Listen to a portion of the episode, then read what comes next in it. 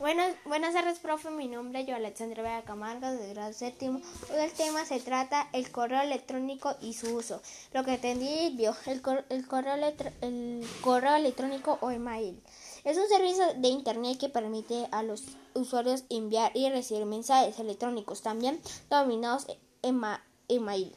Mediante su sistema de comunicación electrónica permite enviar en los mensajes ficheros, eh, juntos texto, imagen y audio y video. Envío de imagen, envío de mensajes a varios usuarios a la vez. Para recibir correo hay que fue tener una. Para recibir, digamos, a usted poder recibir los mensajes o imágenes, PDFs, trabajos y todo, usted debe tener primero su cuenta de correo. Si no la tiene, como que, que le envíen privada, crearla y para que ellos le envíen los trabajos, eh, videos, así, todo eso, etcétera. Muchas gracias.